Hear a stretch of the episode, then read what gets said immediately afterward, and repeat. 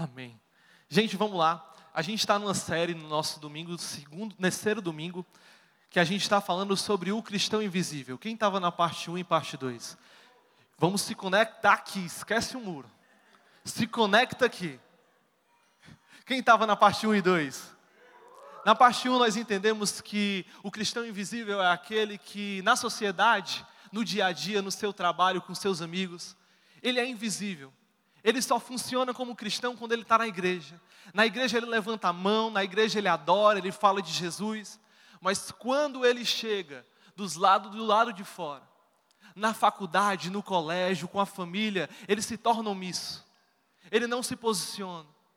E nós entendemos que nós não podemos ser cristãos invisíveis, sim ou não? Nós precisamos ser visíveis para a sociedade, como ser. No segundo domingo nós falamos sobre termos uma mentalidade do alto sobre termos uma mentalidade da eternidade, porque quando nós entendemos a eternidade, nós nos importamos com pessoas, porque pessoas importam. Pessoas são importantes. Nós estamos nesse mundo não por nós, mas por pessoas, para servir pessoas, para servir Deus e Deus através de pessoas. E quando nós temos essa mentalidade do alto, que nós entendemos que a eternidade é real e se importamos com pessoas, logo, logo nós estendemos a mão, nós enxergamos as pessoas e nós nos compadecemos dela. Nós que somos cristãos visíveis, por tanto amar, por tanto se importar, nós olhamos e agimos. Os cristãos que são visíveis, eles não são omissos, eles entendem, mas eles agem. Nesse segundo domingo nós falamos disso. Não adianta de nada você saber de tudo, você ser o mais entendido, o mais conhecedor e você não agir. Porque o poder da Bíblia e do Evangelho se encontra na vivência e não no conhecimento. Porque quando você fala, não adianta, é importante é quando você vive. Quando o cristão se posiciona, tudo muda. Tudo muda.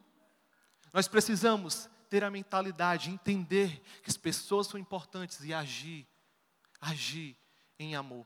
Você pode olhar para mim e se perguntar assim, Lucas, beleza? Eu entendi nesses dois domingos, eu entendi que eu preciso ser visível, eu entendi que eu preciso me importar com pessoas, mas como? Como eu posso? Como eu posso agir, como eu posso me importar, como eu posso me posicionar? Porque sabe, saber eu sei, mas quando chega, parece que algo me bloqueia. Parece que algo é difícil demais, eu tenho uma barreira, eu tenho um muro, Lucas, eu tenho um muro que me atrapalha. Sabe, parece assim que quando eu vou me posicionar, quando eu estou na minha faculdade, quando eu estou no meu colégio, quando eu estou na minha família, algo me bloqueia. O que é isso, Lucas? Hoje nós vamos falar sobre isso. Nós vamos falar quando os muros nos bloqueiam, o que nós devemos fazer. Quando o medo bate, quando o que a sociedade diz, porque a sociedade sempre vai pensar diferente da gente, fala. Como nós nos posicionamos? Como você escolhe se posicionar? O seu muro pode ser a sociedade, pode ser você mesmo, pode ser medo, pode ser a sua ansiedade, pode ser a expectativa que pessoas colocaram sobre você. Hoje eu vou colocar três muros que, para mim, são muros que muitas vezes impediram a minha vida e que podem impedir a sua vida. Mas hoje o título da minha mensagem é Quebrando os muros que nos impedem de avançar. Quebrando o muro que nos impedem de alcançar. Os muros vão existir, mas nós precisamos quebrar. Como quebrar? Como quebrar? O primeiro muro que eu vou comentar é o muro do medo. Ninguém aqui tem medo, né? Todo mundo aqui é corajoso. A verdade é que não. Todos nós temos medos, todos nós temos limitações, todos nós temos dificuldades, sim ou não? Todos temos. Todos temos os nossos medos, todos temos as nossas frustrações, algo que nos apavora. Eu, por exemplo, quando eu ia descer da minha casa, na casa dos meus pais de escuro, quando era escuro, eu pensava logo que vinha o bicho papão e eu corria, ligava as luzes tudinha. Mas é só comigo, né? Ninguém liga as luzes quando vai beber água de madrugada, não, né? Mas esse medo, gente, é, não é somente isso. Existem outros medos. Você sabe que você precisa se posicionar. Você sabe que você precisa ser o cristão na sua faculdade, no seu colégio. Você sabe. Mas quando a oportunidade surge, quando a oportunidade aparece, o medo é maior do que o teu propósito. Meu Deus. Quando a oportunidade surge, você sabe o que tem que fazer, mas as suas pernas, as suas bocas não abrem. Meu Deus, o que fazer? A grande verdade, gente, é que o medo ele tem um poder de nos parar. O medo ele tem um poder de nos paralisar. Mas o que nós precisamos é entender que muito maior do que o nosso medo é o propósito que Deus colocou nas nossas vidas. Quando você entende qual o teu propósito, nada pode te parar. A circunstância vem, o problema surge, algo aparece, mas você sabe quem você é. E quando você sabe quem você é, o medo pode vir, a dúvida pode vir, a angústia pode vir, mas você olha para frente e diz assim: Eu sei quem eu sou, eu sei qual o propósito que Deus me deu, eu sei qual o chamado que Deus tem para minha vida, eu sei quem eu sou. Qual tem sido o teu medo? Qual tem sido a sociedade que tem batido na tua porta e tem questionado as tuas ações? Qual tem sido a oportunidade que Deus tem colocado na tua vida que tu tem colocado dificuldade? Porque é isso que o medo faz. A oportunidade vem, mas nós não vemos como oportunidade, nós vemos como dificuldade.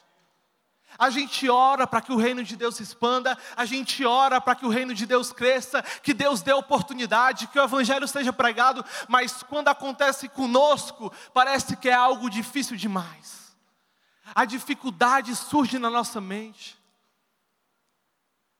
Pare de ter medo, porque quando você tiver medo, logo você vai ver na oportunidade uma dificuldade. Deus vai colocar sim coisas na sua vida. Mas Deus, Ele tem um propósito maior, e quanto maior é o teu medo, maior é o teu propósito. Se o teu medo é grande demais, sabe por que é? É porque teu propósito é grande demais. Teu propósito é grande demais. E o que nós precisamos ter é confiança em Deus. Provérbios capítulo 29, versículo 25. Acompanha comigo no telão. Quem teme o homem cai em armadilhas mas quem confia no Senhor está seguro. Quando nós confiamos no Senhor, nós somos inabaláveis. A palavra de Deus diz em Salmos que alguns confiam em carros, outros em cavalos, mas nós confiamos no Senhor dos exércitos que tudo pode. Quando nós confiamos em Deus, nós somos inabaláveis, mas quando nós confiamos em nós mesmos, logo nós cairemos. Em Deus nós somos poderosos. O teu medo é grande, sim, para você sozinho, mas com Deus não. O teu medo se torna pequeno. Quando o medo bater, você vai dizer: Eu não confio em mim, eu confio no Senhor, que tudo pode, tudo é, tudo será e tudo poderá fazer. A oportunidade vai vir e você vai ver oportunidade, não dificuldade, oportunidade oportunidade, graça, verdade, e você vai derramar do Espírito. E não do medo, e não das mentiras. Você vai olhar para frente e vai dizer: Eu sou ousado. A palavra de Deus para você nessa, nessa tarde é Josué capítulo 1, versículo de 9. Não fui eu que te ordenei, esforça-te e tem bom ânimo, porque eu, Senhor teu Deus, estou contigo por onde tu estiveres. Ele está contigo e não contra ti, Ele está contigo não por ti, Ele está contigo não longe. Deus é presente, faça uma pergunta: em quem você vai confiar? Em quem você vai confiar? Nos seus sentimentos, no seu medo ou em Deus? Em quem? Quando o medo prevalece, a fé desaparece. Quando o medo prevalece, a confiança morre. Quando o medo aparece, quando o medo entra pela porta da nossa vida, a confiança no cuidado de Deus, ele vai embora. Em quem você tem confiado, em você ou em Deus? Em quem você tem confiado? Certo, Lucas? Mas como? Como? Como eu posso vencer esse medo? Beleza, você está falando, show. Eu sei que eu tenho que confiar, mas como? 1 João capítulo 4, versículo 18, 18 diz: no amor não há medo. Pelo contrário, o perfeito amor expulsa todo medo. Porque o medo supõe castigo. Aquele que tem medo não está aperfeiçoado no amor. Sabe quando nós vamos vencer o medo? Quando nós formos aperfeiçoados no amor. aperfeiçoados no amor. E como se aperfeiçoar no amor? Não é o nosso amor, não é o amor pela nossa namorada, é quando nós nos aperfeiçoamos no amor de Deus. O amor de Deus tudo pode, gente. Quando existe o amor de Deus, as dificuldades vão embora, a circunstância muda. Sabe por quê? Porque é o amor, ele é, ele é o condutor de mudanças da sociedade. Quando existe amor, as trevas vão embora. O amor é o importante, o amor a Deus, o amor ao Senhor. E como? É buscando a Deus. Sabe, quando o medo vier, você vai dizer e olhar para o medo e sorrir e dizer assim: Eu vou buscar o Senhor. Por quê? Porque eu amo Ele. Quando nós conhecemos a Deus, quando nós buscamos o amor, conhecer o amor, logo nós vamos se aperfeiçoar. Você concorda comigo que você nunca vai amar alguém que você não conhece? Você nunca vai amar. Você só ama quem você conhece. E como que você vai crescer em amor a Deus, crescer e se aperfeiçoar? É conhecendo a Deus é se dedicando a Deus, é buscando a Deus. Quando o medo surgir, em vez de você reclamar, abrir sua boca e comentar, você vai para o seu quarto, fecha a sua porta e começa a orar. Quando o medo surgir e bater na sua porta, em vez de você conversar com todo mundo, você vai conversar com Deus. Quando você não souber o que fazer na sua vida, em vez de pegar opiniões alheias, você vai buscar na palavra de Deus, e aí você vai ser aperfeiçoado, e aí você vai ser moldado e aí você vai ser transformado, e logo aquilo que te abalava, e logo o muro que você enfrentava, não vai ser maior do que o amor que você carrega, porque o amor que você carrega é muito maior do que você imagina, ele é salvação. Na cruz do Monte Gólgota, Jesus nos deu oportunidade em amor para continuarmos a viver a vida que ele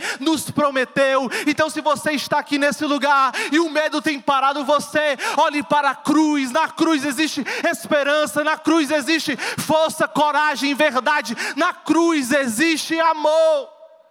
Na cruz, pela cruz, nós conseguiremos alcançar o propósito de Deus para as nossas vidas e o medo vai embora. O medo vai embora. Eu carrego uma frase comigo, porque você pode me olhar aqui e dizer assim: não, Lucas, mas tu está falando isso aí, porque tu aí não tem medo. Tu não tem medo de nada. Gente, se você me conhecesse antes de eu estar aqui na igreja, você não vai acreditar que eu estaria nesse lugar aqui hoje. Minha mãe e meu pai estão aqui na frente. Eu nem falava. O Rafael está aqui, meu amigo, quando eu cheguei na igreja, foi meu líder. Eu só lia livro, eu não conversava com ninguém. Mas sabe o que foi que eu carreguei comigo? Eu carreguei que o fogo vence todo medo. O fogo vence todo o medo e esse fogo tem o um nome e o nome dele é Espírito Santo de Deus. Quando o medo do futuro batia na minha porta, eu me apegava no Espírito. Quando o medo do futuro, o medo de ser ousado, de falar, de viver, batia na minha porta, eu me lembrava do Espírito e pelo Espírito eu era vivificado, pelo Espírito eu tinha ousadia, pelo Espírito. Então se lembre, o fogo vence o medo. Quando a oportunidade surgir, não seja por você, seja pelo Espírito, porque a palavra dele diz que quando você não souber o que falar, o Espírito colocará palavras na sua boca. Quando você não souber como agir, o Espírito colocará atitudes para você fazer pelo Espírito. Zacarias capítulo 3 diz que não pela tua força, mas pelo meu Espírito, assim diz o Senhor. Pelo meu Espírito. O segundo muro que nós podemos ter, primeiro, o medo Segundo, as desculpas. O muro das desculpas. Mas eu acho que aqui, essa pregação aqui, desse ponto, não é para vocês não, né? Porque ninguém aqui dá desculpa. Ninguém dá. Será? Porque eu já me encontrei muitas vezes nesse muro. Eu sabia o que eu tinha que fazer. Eu sabia que aquilo era uma responsabilidade minha. Eu sabia que, mesmo sendo com duas pessoas, três pessoas, quatro pessoas, eu tomei aquela atitude, eu fiz aquilo. Mas muitas vezes eu conseguia encontrar desculpas para não tomar a responsabilidade que era minha e empurrar para o outro. Sabe como é que isso acontece? Quando você tem um namoro, e aí no namoro acontece alguma coisa que foge do padrão de relacionamento saudável que você acredita. E aí, em vez de você bater no peito e dizer assim, sabe, a culpa é minha, você olha para fulana, a sua namorada, sua noiva, e você diz assim: foi porque ela que me atiçou. Foi porque ele, foi porque ele. Isso, gente, em outras coisas também, com a sua família. Lucas, você está falando isso, mas é porque você não conhece a minha família. Na minha família, tudo que eu falo é confusão. Eu falo isso, eu falo aquilo, eu falo, eu falo, eu falo, eu tento fazer. Será? Mas Deus não te colocou nesse lugar por um propósito? Sim. Sabe o que é que a gente precisa parar? A gente precisa largar o muro da desculpa e começar a bater no peito e reconhecer que muitas vezes é você que precisa mudar e não as pessoas ao seu redor. Quem quer dar um jeito, quem não quer dar desculpa, quem quer dar um jeito, quem não quer dar desculpa, você tem sido muito bom em dar desculpas, mas Deus me colocou nesse lugar para te dizer que chegou a hora de você viver a verdade, não desculpas. Chegou a hora de você viver por aquilo que você acredita e bater no peito e dizer assim: muitas vezes eu erro sim, mas eu sou humilde reconhecer e não orgulhoso em dizer que nada eu posso mudar, nada eu posso melhorar. Chegou a hora, gente, de você largar as desculpas, de você largar o seu orgulho e você ser aquele que é humilde. Humilde, porque sabe por quê? Porque o humilde cresce, o orgulhoso permanece no mesmo lugar. O orgulhoso permanece no mesmo lugar. O Sermão do Monte diz que bem-aventurados são aqueles que são pobres de espírito. Não os que são orgulhosos, mas os que são pobres de espírito. Todo aquele que é humilde cresce. Todo aquele que é humilde, que se humilha por causa do Senhor, logo vai ser exaltado. Mas o orgulhoso, ele permanece no mesmo lugar, porque enquanto eu estou falando aqui, você pode estar, se você for uma pessoa orgulhosa, dizendo assim: essa pregação aí não é para mim, é para fulano de tal. Ah, é porque hoje é carnaval, ele não veio, mas se ele tivesse aqui, ele estava recebendo. Será que Deus não quer falar e com você que está aqui nessa tarde? O espírito humilde. O espírito humilde, ele reconhece que tem que melhorar.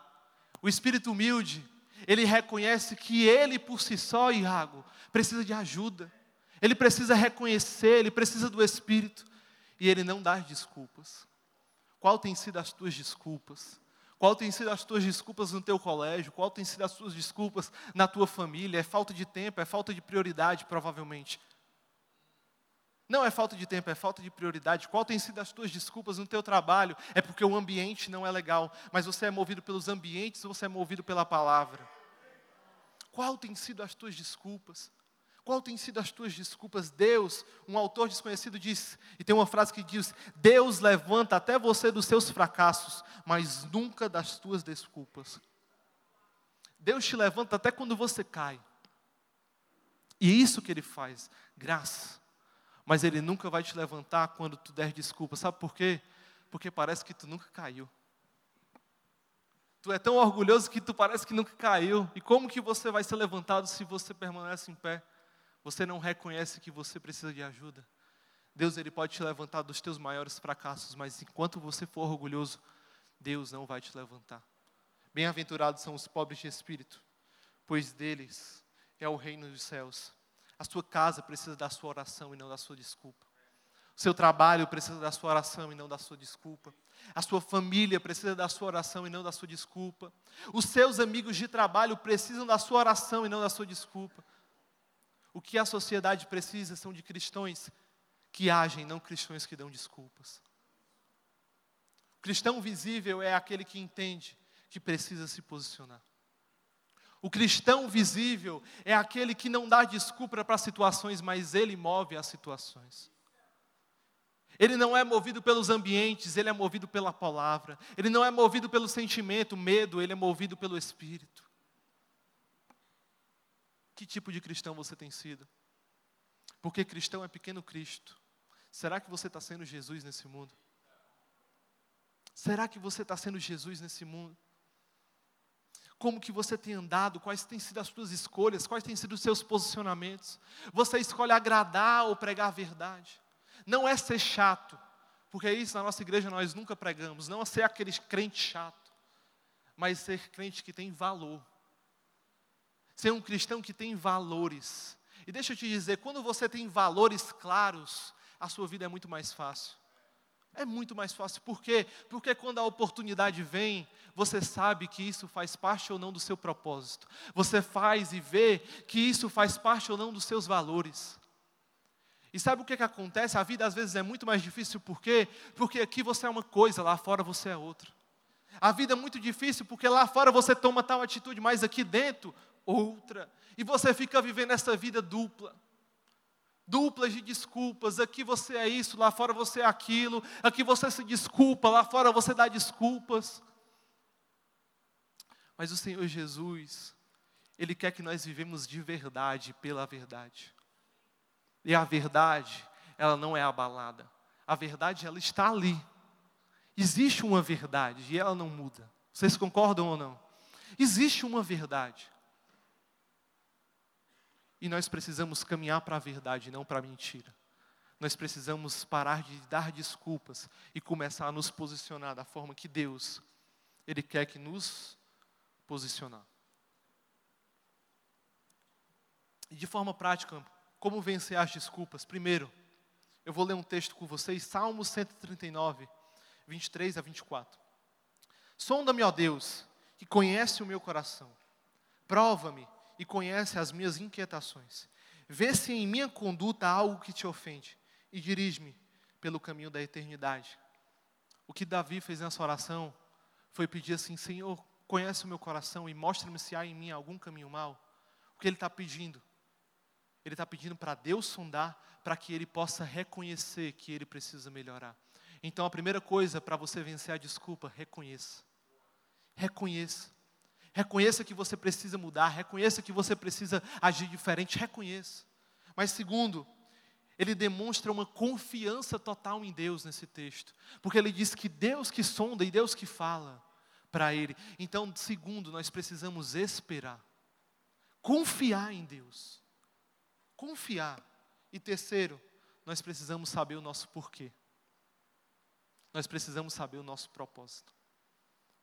Reconhecer esperar e propósito. Se você tiver isso, muito provavelmente as desculpas vão deixar de existir.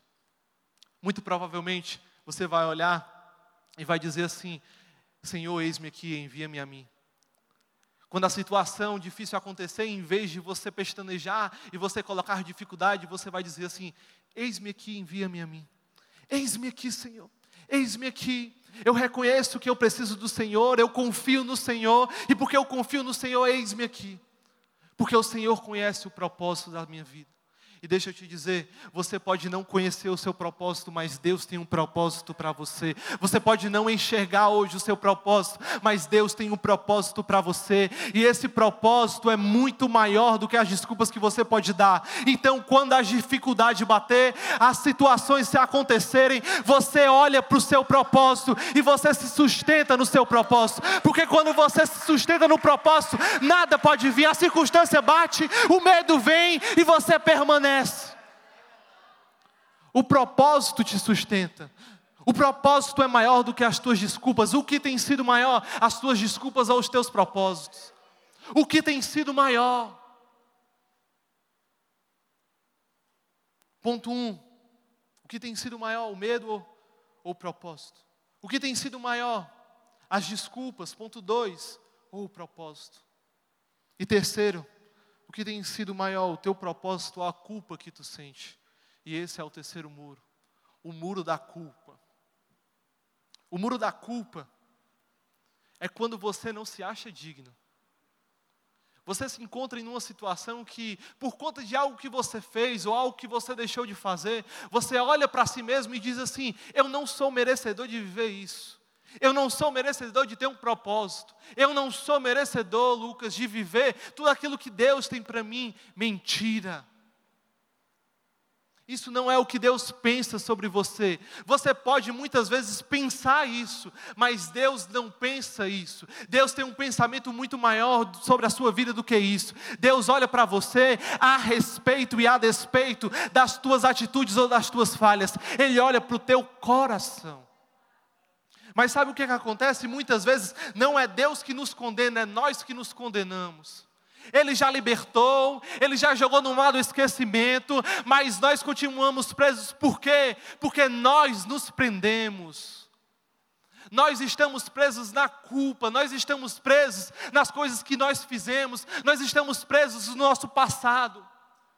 O passado te carrega, o passado te conduz, as tuas atitudes te param e você não consegue se posicionar. Por quê? Porque a culpa te consome. E deixa eu te falar uma coisa que nem está escrito aqui. Muitas vezes são coisas que você faz, mas também você se culpa por uma culpa que não é sua algumas vezes. Deixa eu te dar um exemplo. Seu pai e sua mãe podem ter se divorciado, e você por muito tempo pode ter se culpado por isso, mas deixa eu te dizer, não foi culpa sua. Não se culpe por algo que não foi você que fez, porque senão é isso que o nosso inimigo quer. Ele quer pegar esse sentimento, esse sentimento de colocar uma responsabilidade, um peso sobre a sua vida muito maior do que o que você fez ou deixou de fazer e te deixar preso. Mas a palavra de Deus diz que nós fomos libertados para viver a liberdade. Quando vocês conhecerem a verdade, verdadeiramente vocês serão livres livres. Sabe por que, que nós podemos ter paz? Porque a despeito daquilo que nós fazemos ou do que nós pensamos a respeito de nós, Deus tem planos muito maiores para a nossa vida. Muito maiores. Muito maiores. Muito maiores do que você pode imaginar hoje. A culpa pode ter te cegado de uma forma com que você não se sente digno de forma alguma e que você simplesmente está sentando nessa cadeira aí, e vem domingo após domingo, mas você não se entrega de uma forma total. Você vem para a igreja, mas você não faz parte de um GC, por quê? Porque você não se sente digno. Você vem para a igreja, mas muitas vezes você diz assim: Eu não vou viver o Evangelho por completo, porque Lucas sabe, eu já me culpei demais, por isso eu errei demais ou as pessoas erraram demais comigo e eu sinto uma culpa tão grande por aquilo que as pessoas fizeram na minha vida. Mas Jesus, Ele fala algo a respeito disso. Ele fala algo que nos dá um alívio. Ele diz: Filho, filha, não foi para isso que eu te criei. Todo o teu pecado eu já esqueci. Todo o teu pecado eu já lancei na cruz. E sabe quando o véu rasgou? Quando eu sangrei,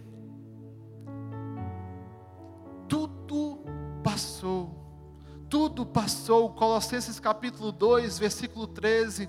Quando vocês estavam mortos em pecados e na incircuncisão da carne, Deus vivificou juntamente com Cristo. Ele nos perdoou de todas as nossas transgressões e cancelou a escrita de dívida que consistia em ordenância e que nos era contrário. Ele removeu pregando na cruz. Na cruz existe vida para aquele que se sente culpado. Na cruz existe esperança para aquele que está perdido. Na cruz de Jesus existe um amor tão grande que nada que você fez, deixou de fazer, vai atrapalhar o amor dele por você, a entrega dele por você. Ele morreu por você, ele se sacrificou por você. Seja livre. Seja livre, não te condenes, porque Deus não te condena. Deus ele tem mais, Isaías capítulo 43, 25, sou eu mesmo, aquele que apaga as tuas transgressões por amor a mim e que não se lembra dos teus pecados. O que nós precisamos é vencer esses muros. Mas como, Lucas? Como de forma prática? E deixa eu te dar uma perspectiva que muitas vezes acontece conosco e por isso que nós conseguimos enxergar esses muros grandes demais. Sabe por que, que às vezes o nosso medo, as nossas desculpas, a culpa é grande demais? porque nós estamos muito perto deles, muito focados nisso. Nós estamos tão focado, tão focado, tão focado, que a gente está tão perto que parece que esse muro é grande demais. Mas quando nós temos uma perspectiva limitada, é isso que acontece. Porém, Deus quer que nós tenhamos uma perspectiva do alto do alto. E quando você tem uma perspectiva do alto, você dá um passo atrás.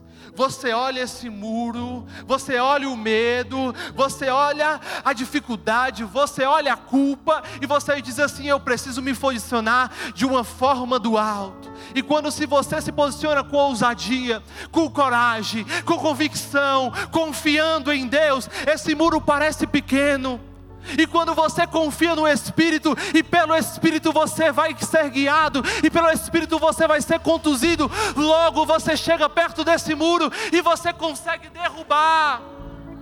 Você consegue derrubar, porque o muro não é problema, o muro é oportunidade. Você consegue derrubar, porque o muro não é maior do que o Espírito, o muro não é maior do que o teu medo, o muro não é maior.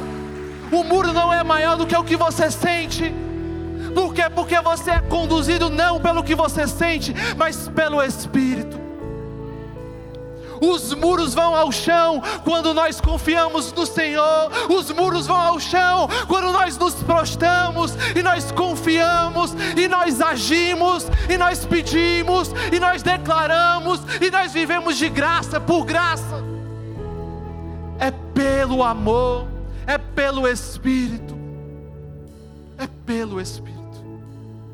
Hoje eu creio que pessoas vão ser libertas de tudo aquilo que tem prendido a sua vida e você vai se posicionar da forma como Deus quer que você se posicione.